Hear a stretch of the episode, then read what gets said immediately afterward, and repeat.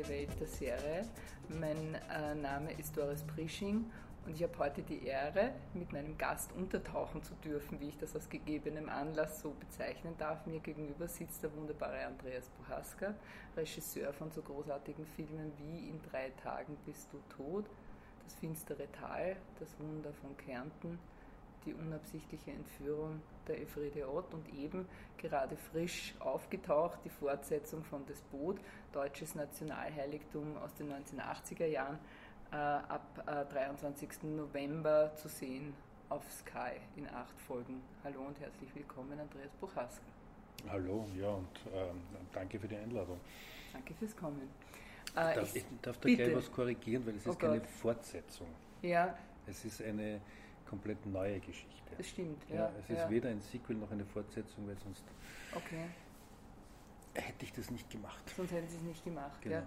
Okay, darauf kommen wir noch zu genau. sprechen, aber danke für die Korrektur, das ist äh, sehr wichtig. Ähm, ich habe nämlich auch überlegt, ja, wie ich das äh, bezeichnen soll und habe mir gedacht, Fortsetzung geht okay, aber das, äh, weil es knüpft ja in gewisser Weise auch an, wenn ich vorgreifen darf. Ne? Also eigentlich nicht, weil mhm. das, das, einzige, also für mich war die einzige Gemeinsamkeit jetzt äh, mit dem Originalfilm war das 7C-U-Boot und eine Mannschaft, die mit diesem U-Boot auf Feindfahrt geht. Und damit enden, enden auch die Gemeinsamkeiten. Okay, alles klar. Ich darf noch kurz die Eckdaten sagen. Sehr gerne. Äh, das Ganze ist äh, co-produziert von Bavaria Fiction, Sky Deutschland und äh, Sonar Entertainment. Äh, es sind wie gesagt acht Folgen. Äh, gedreht wurde in Prag, äh, La Rochelle, Malta und München. Ähm, und mitspielen tun Tom Russia, unter anderem Lizzie Kaplan, Rick Ocon, Vicky Kriebs, August Wittgenstein, Rainer Bock, Robert Stadlober und viele andere mehr. Und äh, die äh, Autoren oder sagen wir die Chefautoren äh, waren Tony Sand und Johannes Betz. Richtig.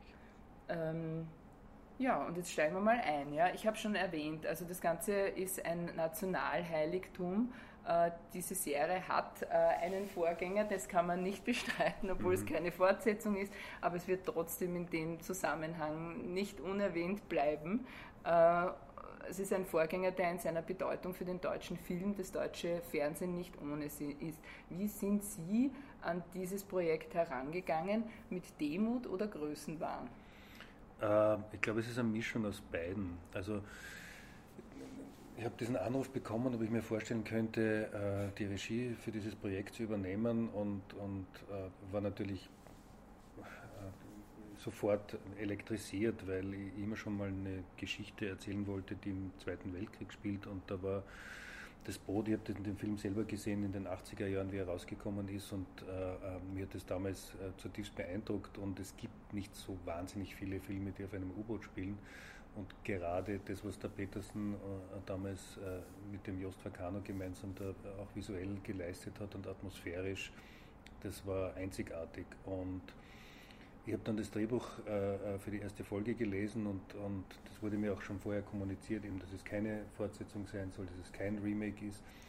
Und was die gemacht haben, ähm, und das fand ich eine brillante Drehbuchidee, es gibt so eine, eine, kann man schon sagen, relativ spektakuläre Eröffnungssequenz, äh, die für mich einen ganz klaren Schnitt äh, zum Petersen-Film äh, macht. Und dann steigt man ein in die Geschichte mit einer Frau. Und das ist die Simone Strasser, die kommt nach La Rochelle, um dort ihren Dienst als Übersetzerin anzutreten. Und die, das erfährt man dann über sie, sie, sie ist zweisprachig, sie ist aufgewachsen im Elsass, sie, sie ist hin und her gerissen zwischen ihrer französischen und ihrer, ihrer deutschen Identität und sie kommt nach La Rochelle auch, weil ihr Bruder dort äh, in der Marinebasis arbeitet, der Funker war vom U-Boot. Und, und dadurch hat man äh, zwei, zwei Figuren, die diese beiden Handlungsstränge dann führen. Also man ist auf der einen Seite mit dem Frank Strasser, der dann überraschend abkommandiert wird auf dieses U-Boot und der muss raus äh, äh, und man verfolgt sozusagen mit ihm gemeinsam die, die, die Geschichte, die auf dem Boot passiert und erlebt dann mit der Simone Strasser den Handlungsstrang, der, der sich an, in La Rochelle zuträgt und, und taucht dann zum einen ein in die, in, in die Welt des besetzten Frankreichs und, und sie kommt dann in, in, in Kontakt mit der Resistance und mehr möchte ich jetzt gar nicht verraten. Ja, ja. Äh, sie gelten ja als ein Regisseur, der sich gerne in Genres einschreibt, wenn man das so sagen kann, äh, und äh, dem etwas Neues hinzufügt. Wie ist es im Fall von Das Boot, was ich weiß nicht, ob man so angehen kann oder ob man so fragen kann, aber ich tue es jetzt einfach einmal, was hat Ihnen gefehlt, wo Sie dachten, das möchte ich gern noch hinzufügen? Das, der, der, Originalfilm lebt äh, ganz stark von dieser, von dieser äh, klaustrophobischen, sehr authentischen Atmosphäre und vermeidet dabei aber auch sozusagen tiefer in die Figuren reinzugehen. Also man, mhm. hat, man hat so ein bisschen das Gefühl, man geht mit, mit, dieser, mit dieser Besatzung auf eine Reise und man erlebt mit ihnen sehr viel, aber, aber was jetzt so wirklich zwischen, zwischen den handelnden Personen passiert, wer die sind, was, was, was sie antreibt, was ihre Konflikte sind, das bleibt so ein bisschen außen vor. Und das, das war die Gelegenheit, äh, im, im Rahmen dieser, die, dieser Serie einfach da äh, tiefer in die Charaktere reinzugehen, andere Situationen zu erzählen und, und natürlich gab es dann einfach Momente, wo ich mir immer wieder gedacht habe, okay, das war im Originalfilm so, wie kann man das jetzt mhm. Anders machen oder wie, wie, könnte man das anders lösen oder welche Situationen äh, äh sind im Originalfilm nicht gezeigt worden. Und da gibt es zum Beispiel in der Episode 1, äh, wenn das Boot äh, zum Auslaufen vorbereitet wird, dann sieht man zum Beispiel, wie, wie so ein Torpedo verladen wird. Und das war etwas, was mich einfach technisch äh, total interessiert hat. Immer dieser Torpedo, ich weiß nicht, das ist ein paar Meter lang ja. und, und die Räume sind unglaublich beengt. Und dann sieht man diesen Vorgang, wie die diesen Torpedo beladen, äh, ähm, also die, die, die ganze auch körperliche Anstrengung, die das bedeutet hat. Und, und wenn man dann weiß, dass so ein U-Boot 14 Torpedos hatte und dass die eigentlich glücklich waren, die ersten Torpedos rausschießen zu können, damit einfach mehr Platz in diesem Torpedoraum ist. Das sind so Dinge, die mich einfach interessiert haben und das war, ich meine, interessanterweise habe ich mir für das Wunder von Kärnten lauter U-Boot-Filme angesehen, äh, einfach weil ich versucht habe, irgendwie äh, äh, herauszufinden, wie, wie erzeugt man Spannung auf engem Raum. Ja. Und nachdem es nicht so viele Filme gab, die, die ausschließlich in einem OP gespielt haben, habe ich mir eben bei U-Boot-Filmen da schlau gemacht und, mhm. und lustigerweise ist dann dieses Projekt gekommen und, und da hat sich so für mich auch so ein, so ein Kreis geschlossen und, und auch eine Verbindung zum, zum Wunder von Kärnten ist, dass, dass mich einfach Vorgänge interessieren. Also mich interessiert, wie was funktioniert und ich, ich, also ich bin technisch leider völlig ahnungslos, aber, aber das sozusagen in der Arbeit zu erforschen und daraus auch einen, einen erzählerischen Gewinn zu schürfen, ist was, was mich halt unglaublich interessiert. Ja, ja. Da hat es eine, einen Berater gegeben, einen genau. Fachkundigen. Wer war das? Äh, das war der Jürgen Weber, der, der selber U-Boot-Kommandant war. Der, äh, der, der, der Jürgen ist jetzt pensioniert, aber ist natürlich eine andere Generation. Der ist im Kalten Krieg in der Ostsee unterwegs gewesen und, und war uns mit also der hat uns beraten, in, in was, was, sozusagen die ganzen militärischen äh, äh, Rangordnungen, wie, die, wie, wie, man miteinander umgeht, wie die technischen Vorgänge äh, äh sind.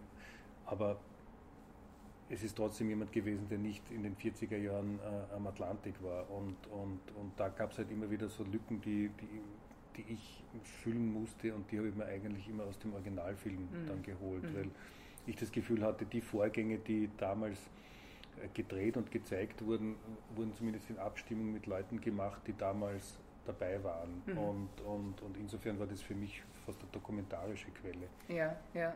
Und der Dreh selber im Boot jetzt, äh, man stellt sich das sehr klaustrophobisch vor. Ähm, wie viele Leute waren am Boot äh, und wie, wie lange? Es war drei oder vier Monate wurde am Boot gedreht, glaube ich. Also vielleicht, ein, bevor ich da anfange, mhm. nur ein Wort zur, zur Produktionsstruktur. Wir haben, mhm. wir haben begonnen in, in, in, Prag zu drehen und haben dort zuerst die Innensets gedreht, die, die in, La Rochelle eigentlich spielen. Also das Büro von dem, von dem Fregattenkapitän, die, die, die Wohnung von der, von der Straße, den Bunker also einen Teil vom Bunker und sind dann nach La Rochelle gekommen, um dort die, die Außenszenen zu drehen. Wir haben dort auch im, im, in den Bunkern gedreht, in denen auch der Petersen gedreht hat. Die sind ja wie die Flaktürme in Wien. Also die, die kriegt man nicht weg. Also die werden uns alle überleben. Das wäre so ein Aufwand, äh, die, die wegzusprengen. Ja. Wir haben dann, ich weiß nicht, äh, äh, kiloweise die Taubenscheiße rausbringen lassen und haben versucht, halt sozusagen das wieder halbwegs im Rahmen unserer finanziellen Möglichkeiten zu einem Filmset zu, zu, zu gestalten. Weil man das nicht nachbauen konnte oder wollte, weil das wäre ja mittlerweile alles möglich, oder? Naja, also es ist, äh, ich meine, wir haben zwar ein Budget gehabt von, von, von 26 Millionen, das klingt äh, schon recht viel, aber wenn man es dann irgendwie runterbricht, äh, dann, dann, dann schrumpft es auch ganz schnell und, und so einen Bunker nachzubauen, das wäre nur digital möglich gewesen. Und, und es war schon wichtig, mhm. einfach dieses authentische Gefühl auch, auch zu, zu erzeugen. Und das, also wir haben uns da auch irgendwie natürlich von der historischen Wahrheit entfernt, weil damals war das natürlich zum Großteil neu und jetzt ist es halt äh, entsprechend in die Jahre gekommen, aber ich hoffe, dass man das dem Film jetzt nicht so anmerkt. Und, und äh, wie gesagt, der Petersen hat ja auch dort gedreht, also insofern war das auch eine, eine Brücke zum, zum, zum Originalfilm.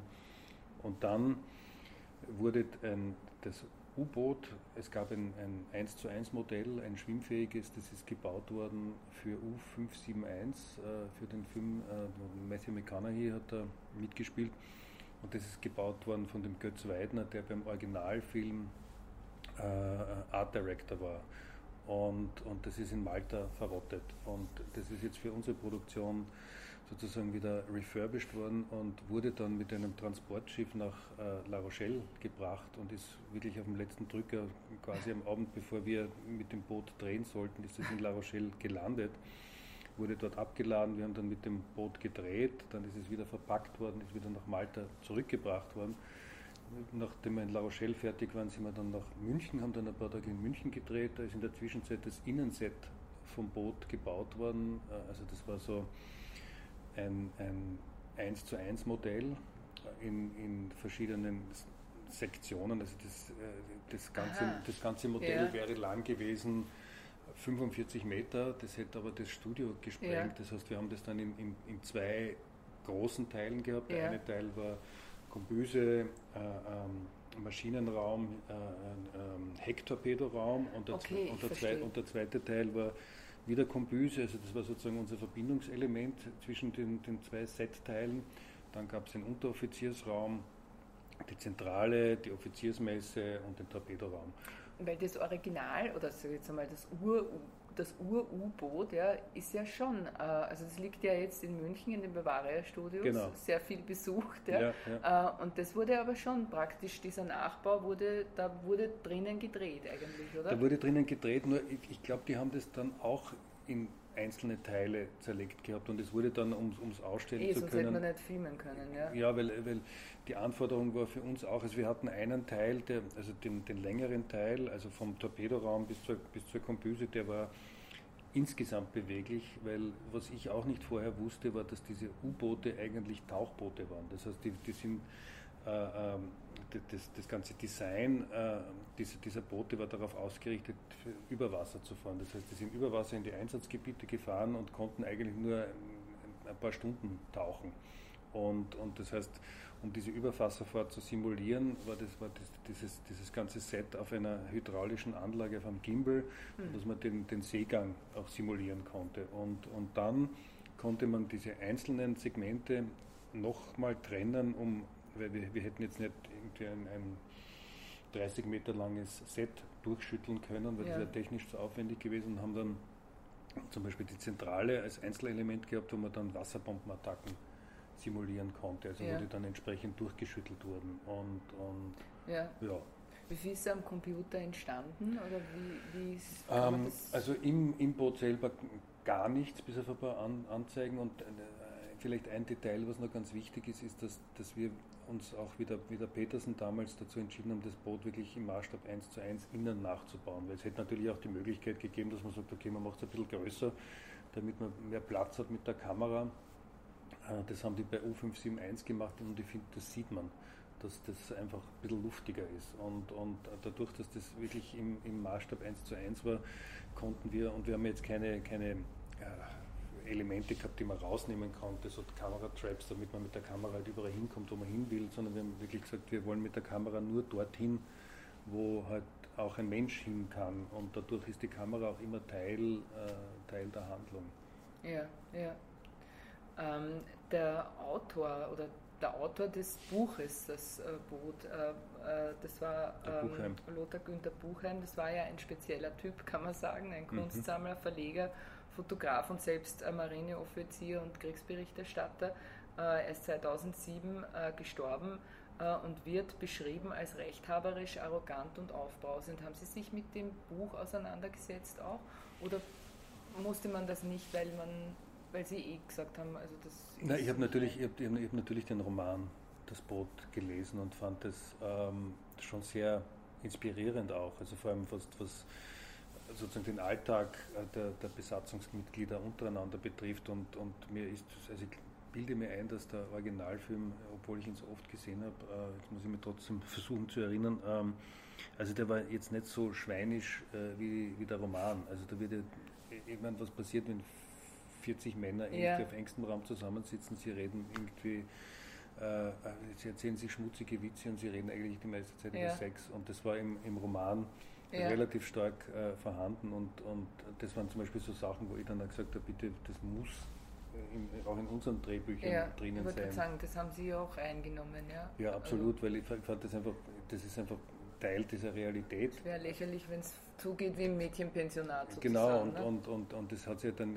da hat sich dann diese Figur von diesem Maschinisten, den, den, mhm. den der Bent Münchhoff spielt, wir haben dann echt recherchiert, welche Witze sozusagen zeitgemäß wären und irgendwie, wo man vielleicht äh, äh auf der einen Seite äh, äh, angewidert ist, aber trotzdem vielleicht noch schmunzeln kann. Und, und es sind sehr grausige Witze, natürlich, ja. Also. ja. natürlich frauenfeindlich und, ja, und, und, und, und äh, aber Wahnsinn. das war halt auch die Zeit. Fällt mir gerade einer ein, der mit der Gurke. Genau, furchtbar.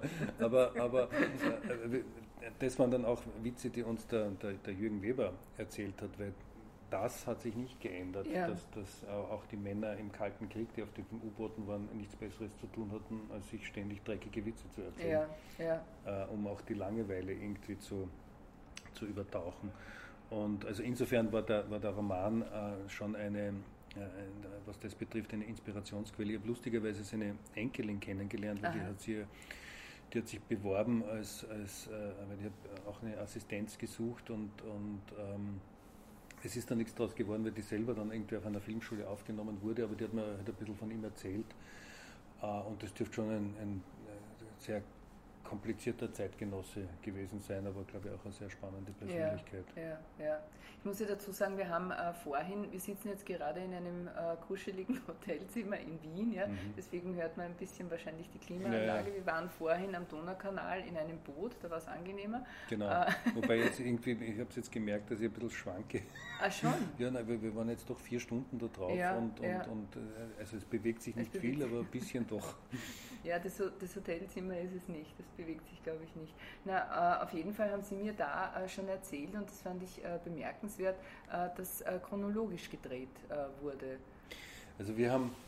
Die Bootsszenen. Die Bootsszenen. Also ich fange ich fang mal mit dem Thema Bärte an, weil, weil das natürlich beim Originalfilm ich meine, die haben ja, ich glaube, 100 Drehtage gehabt und haben ein ganzes Jahr gedreht und wenn man sich das anschaut, dann sieht man, die fahren alle sozusagen rasiert raus ja, mhm. und dann gibt es einen Zeitsprung und dann haben alle Bärte.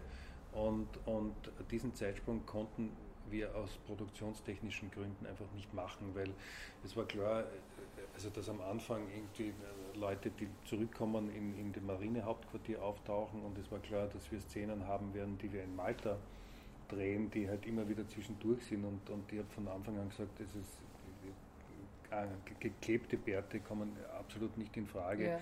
Deswegen haben wir uns einfach von vornherein entschieden, okay, der Ehrenberg, der LI, der hat an Bord und, und der Frangel wird auch an Bord haben und anderes bleiben halt Milchgesichter. Ähm, also sozusagen ein, die Chronologie so zu schaffen, dass man wirklich sozusagen rasiert äh, reingeht und sich dann auch sozusagen während der Produktionszeit ein Bart wachsen lässt, das, die, die Chance hatten wir nicht. Aber ich habe es mir halt von Anfang an gewünscht, dass wenn man schon im Studio dreht, äh, äh dass, dass wir wirklich bei Folge 1 beginnen, äh, mhm. äh, Folge 1 abdrehen. Normalerweise dreht man ja nach Motiven ab und, und in dem Fall war, war, war sozusagen der, der Crew-Move, also wenn die, die, der technische Stab sich von einem Motiv ins andere bewegt, war das nur von einem Raum in den nächsten. Und wir haben halt dann wirklich so Folge für, für Folge im Boot abgedreht und uns so von Folge 1 bis Folge 8, ich weiß jetzt nicht, wie, das hat begonnen irgendwann im, im November äh, die Dreharbeiten im, im Studio und gingen dann bis, bis Ende Januar. Ja. Und in der Zeit haben wir uns halt von Folge 1 bis Folge 8 vorgearbeitet und es war extrem wichtig, einfach wie sich wie, wie, für die Dynamik der Schauspieler untereinander, wie sich die Figuren entwickeln und, und auch wenn man jetzt irgendwie draufkommt, okay, das ist jetzt zwar so geschrieben, ergibt sich aber irgendwie organisch anders besser, dann hatten wir, hatten wir auch da die Freiheit, uns, uns da, dem anzupassen. Ja, ja, also eine intensive Arbeit eigentlich, ne? Absolut. Ja, ja. Also vor allem, ich habe zu dem Zeitpunkt ja schon quasi einen Film abgedreht gehabt, weil wir haben ja zuerst den ganzen äh, La Rochelle-Handlungsstrang gedreht und, mhm. und das war bei gefühlt Drehtag, keine Ahnung, sagen wir jetzt einmal 60, wo wir dann ins äh, U-Boot reingegangen sind und dann hat quasi ein komplett neues Abenteuer begonnen, weil davor gab es halt viele Szenen zwischen der, der, dem Tom Lachier und der Vicky Krebs und, und waren viele französische Schauspieler beteiligt und dann kommt man sozusagen in das Studio rein und hat nur mehr Männer.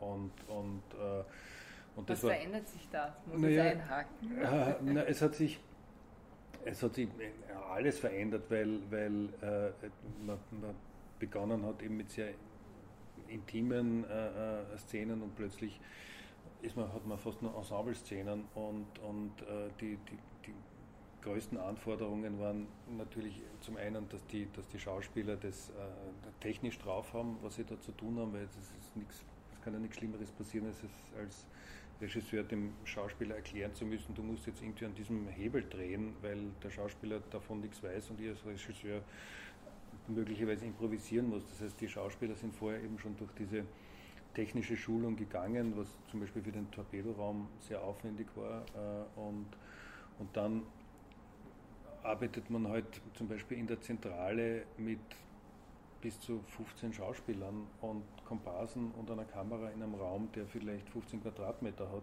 und, und sie eigentlich alle gegenseitig auf die Füße steigen.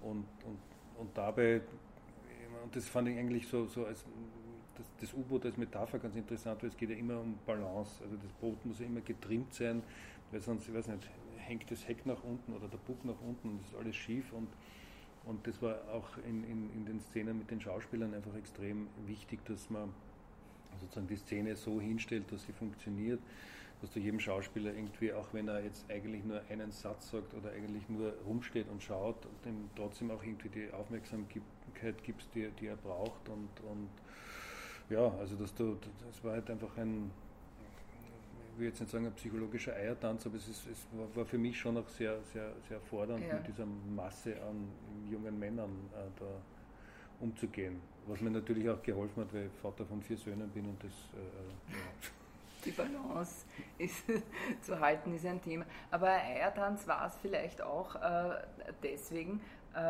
wie geht man sozusagen mit dieser Geschichte um? Ja, weil ich äh, habe ein Zitat gefunden von Wiglaf Droste, der hat gesagt, die Legende, die Deutschen seien die wahren Helden, weil nämlich die wahren Opfer des Zweiten Weltkriegs begannen mit diesem Film Mainstream zu werden. Ja? Mhm. Wie entgeht man dem Vorwurf, das noch stärker zu intensivieren, weil die Gefahr besteht ja. ja?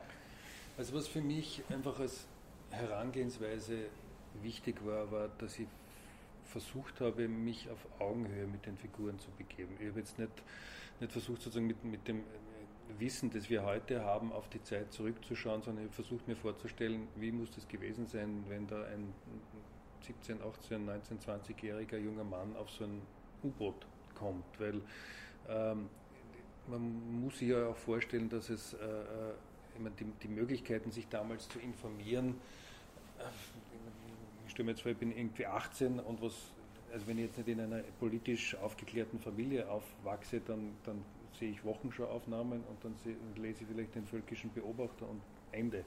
Und dann sieht man halt ständig in der Wochenschau, dass die, die U-Boot-Fahrer, äh, äh, dass denen gehuldigt wird, die waren ja wie die Rockstars von den Nazis und du musstest dich ja auch dort freiwillig äh, melden und, und äh, die, die, die, die ganze Gemengelage hat mich interessiert, eben auch, weil drei meiner Söhne in dem Alter sind, also der älteste ist eigentlich eh schon zu alt für ein U-Boot, äh, die, die hätten auch in der Situation sein können. Und, und was mich, also das hätte ich mir weder angemaßt noch zugetraut, dass ich da jetzt irgendwie ein Urteil abgebe, dass das, dass das dass das Naziregime äh, böse ist, das ist eine Erkenntnis, die brauche ich nicht zusätzlich erzählen. Also ich, so viel Wissen muss man irgendwie voraussetzen und das war aber jetzt gar nicht sozusagen Teil der, der, der, der, der U-Boot, des U-Boot-Strangs, sondern das hat sich eigentlich viel stärker in dem Handlungsstrang in La Rochelle manifestiert, weil die, die, die Simone Strasser, also die Vicky Krebs, kommt quasi als linientreue äh, äh,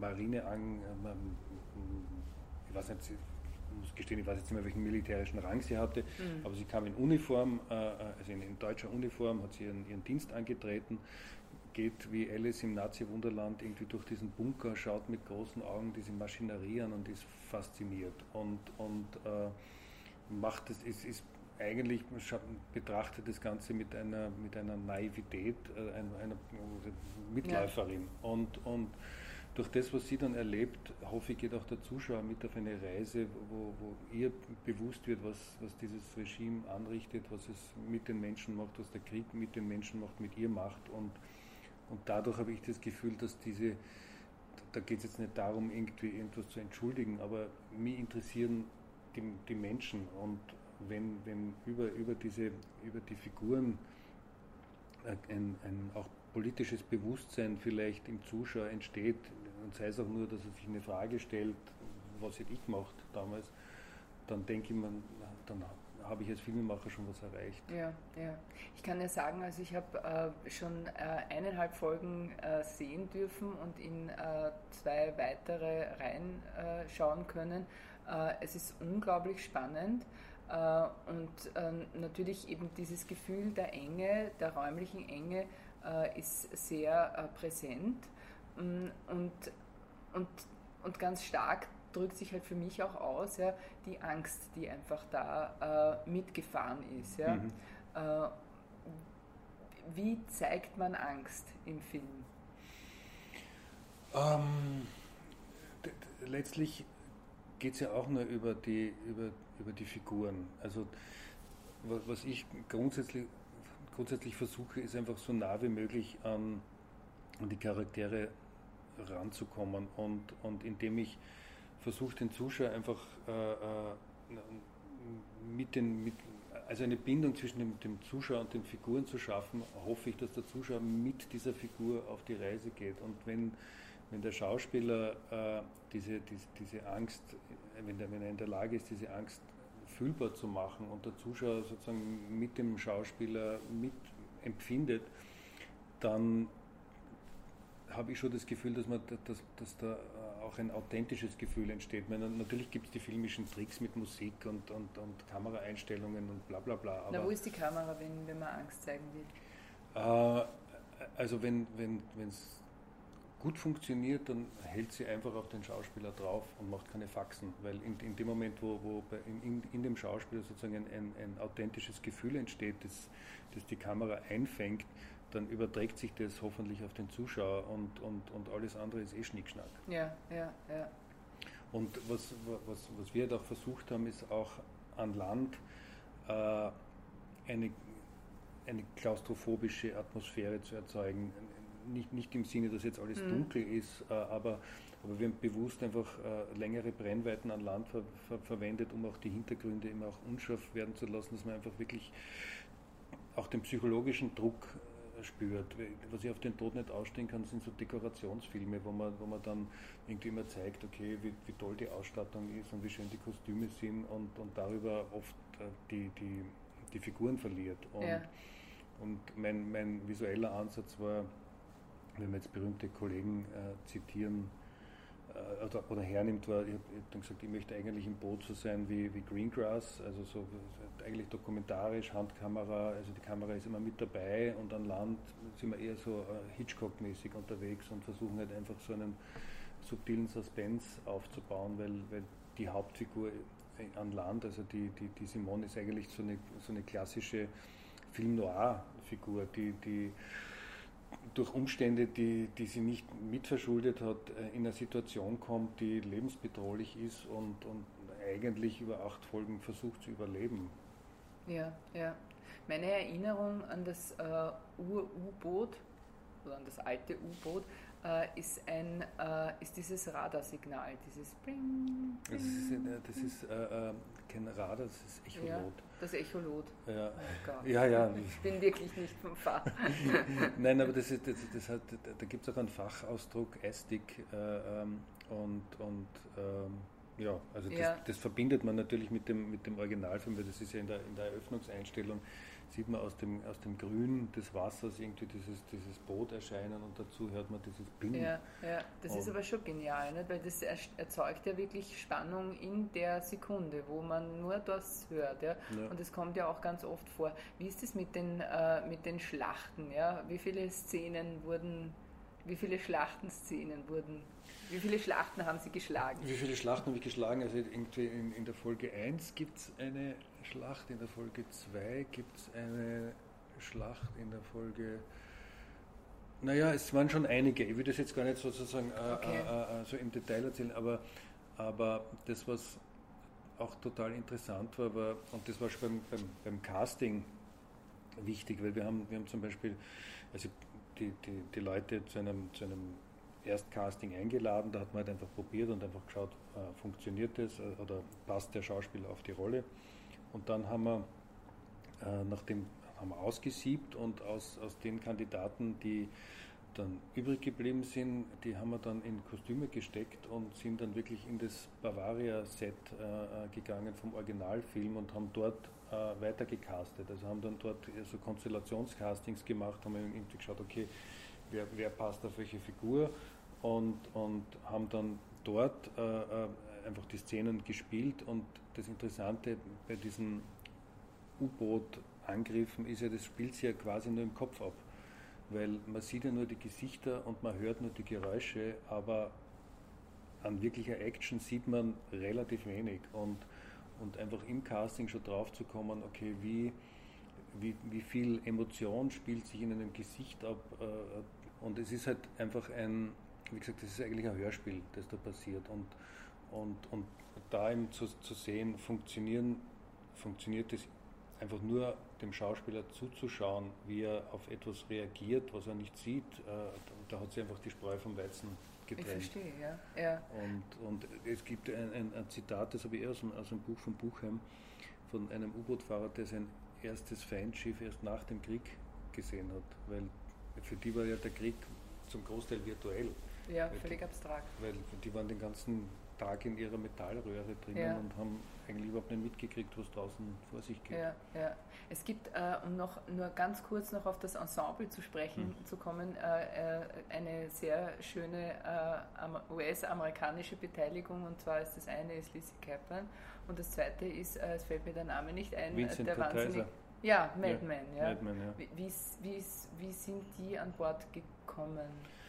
Ja, es war, also im, im, im Drehbuch gab es ja die Fi- Figur der Carla Monroe, die eine, also die, die ehemalige Spanienkämpferin ist und, und versucht äh, äh, sozusagen auch aus politischer Überzeugung äh, den, den Widerstand in Frankreich anzustacheln, was ganz interessantes historisches Detail ist, dass 1942 gab es die Resistance nur in Spurenelementen. Und da gab es halt einfach ein Rollenprofil und bei solchen da gibt es einen erstmal sehr pragmatischen Vorgang. Da wird, eine Liste erstellt mit, mit, mit Leuten, die äh, zum einen für den Weltvertrieb ein Verkaufsargument sind und zum anderen verfügbar sind. Und diese Liste hat man dann heruntergebrochen auch auf Leute, wo ich gesagt habe, ja, die interessieren mich und die interessieren mich weniger. Und dann blieben also nicht zwei, drei Namen übrig, wobei die, die Lisi war dann eigentlich ganz oben auf der Liste und dann äh, geht es so den Weg über die Agenturen und dann wird halt ein Angebot gemacht und das Angebot hat offenbar funktioniert und dann so ist die Lisi an, an, an Bord gekommen und beim Vincent war es dann eigentlich ähnlich. Mhm, mhm. Also das Sehr schönes Wiedersehen, muss man sagen. Ja? absolut, Ja. also ich, ich, ich habe ja Mad Men auch verschlungen und, und, Und, und Masters of Sex auch, oder wie? Masters of Sex, muss ich gestehen, das kannte ich zu dem Zeitpunkt noch gar nicht. Ich habe die, die, die, die Lizzie, irgendwie, ich weiß nicht, ich glaube, ich habe sie in Cloverfield gesehen und, Aha. und im Interview und, und Ja. habe dann erst, wie dann klar war, dass sie, dass sie da dabei ist, habe ich erst angefangen, Masters of Sex zu schauen, weil ich mir gedacht, ich muss mich ein bisschen vorbereiten auf unser erstes Treffen. Ich nehme an, Sie haben es nicht bereut, oder? Ich habe es nicht bereit. Ja. Nein, nein, es war eine, war eine unglaublich spannende Figur, die Ja. sie damals gespielt hat. Ja. Okay, dann frage ich jetzt noch, äh, lieber Andreas Bohaska, was kommt als nächstes? Ein Liebesfilm oder eine Soap-Opera? Sturm der Liebe? weder, weder noch. Äh, ähm, ich habe interessanterweise eine, eine, Anfrage aus England bekommen, äh, eine Jugendbuchreihe äh, seriell umzusetzen. Das heißt, Alex Ryder ist ein, also die Hauptfigur ist ein 15-Jähriger, der mit seinem Onkel aufwächst. Äh, der Onkel wird ermordet und er kommt dann drauf, dass der beim MI6 war und wird dann selber als Jugendlicher vom MI6 als Spion rekrutiert. Und das ist so etwas, was ich noch nie gemacht habe und äh, äh, hat total lustig und spannend geklungen und äh, das werde ich jetzt als nächstes. Äh, und wann geht es da los? Also Drehbeginn soll im März sein.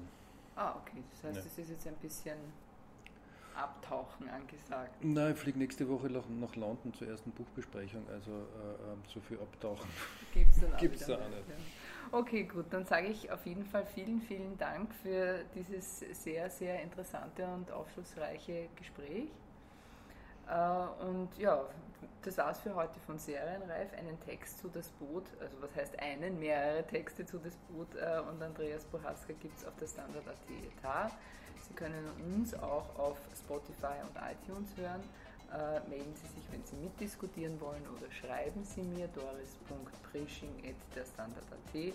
Bleiben Sie dran. Danke fürs Zuhören und alles Gute und frohes Schauen. Ich sage auch danke fürs Zuhören.